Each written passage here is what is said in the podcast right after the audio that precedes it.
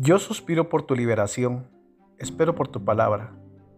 Mis ojos desfallecen por tu promesa y digo, ¿cuándo me consolarás? Aunque he venido a ser como cuero secado al humo, no he abandonado tus leyes. Torahaim, libro de Baikra. Shah Tzab, ordénale. Capítulo 6. El Eterno habló a Moshe diciendo, ordénale a Aarón y a sus hijos diciendo, esta es la ley de la ofrenda ígnea. Es la ofrenda ígnea que permanece sobre la llama, sobre el altar, toda la noche hasta la mañana. Y el fuego del altar debe mantenerse encendido encima de ella. El sacerdote vestirá su túnica de lino y vestirá pantalones de lino sobre su cuerpo. Separará las cenizas de lo que consumió el fuego de la ofrenda ígnea sobre el altar y la colocará junto al altar. Se quitará sus vestimentas y se pondrá otras vestimentas y sacará las cenizas fuera del campamento a un lugar puro. El fuego del altar mantendrá encendido, no se apagará. Y el sacerdote encenderá la leña sobre él todas las mañanas. Preparará la ofrenda ígnea sobre él y hará que las grasas de las ofrendas pacíficas asciendan en humo sobre él. Un fuego permanente se mantendrá encendido sobre el altar.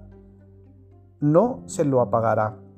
Esta es la ley de la ofrenda vegetal. Los hijos de Aarón la traerán ante el Eterno, delante del altar. Él separará de la ofrenda vegetal un puñado de sémola y un poco de su aceite y todo el incienso que está sobre la ofrenda vegetal, y hará que asciendan en humo sobre el altar para un aroma agradable, su porción conmemorativa para el Eterno. Aarón y sus hijos comerán lo que quede de ella. Será comida sin levadura en un lugar sagrado, en el patio de la tienda de la reunión la comerán. No será horneada leudada. Yo la presenté como su parte de mis ofrendas de fuego, es sagrada, igual que el sacrificio expiatorio e igual que la ofrenda de culpa. Todo varón de los hijos de Aarón la comerá. Decreto eterno para vuestras generaciones. De las ofrendas de fuego del Eterno, todo lo que las toque se volverá santo. El Eterno habló a Moshe diciendo, Esta es la ofrenda de Aarón y sus hijos, que cada uno ofrenderá al Eterno el día que sea consagrado, un décimo de efa de sémola como ofrenda vegetal continua, media a la mañana y media a la tarde. Debe ser cocida en sartén con aceite. La traeréis escalada. Una ofrenda vegetal horneada repetidamente. Quebrada en partes, la ofreceréis como aroma agradable para el Eterno.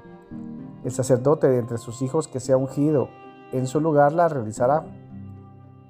Es un decreto eterno para el Eterno, y se le hará ascender en humo en su totalidad. Toda ofrenda vegetal de los sacerdotes debe ascender en humo en su totalidad. No será comida.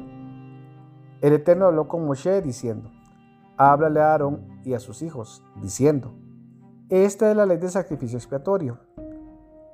En el lugar donde se sacrifica la ofrenda ígnea, se sacrificará el sacrificio expiatorio. Ante el Eterno es santísimo. El sacerdote que realice su sacrificio expiatorio lo comerá será comida en un lugar sagrado, en el patio de la tienda de la reunión.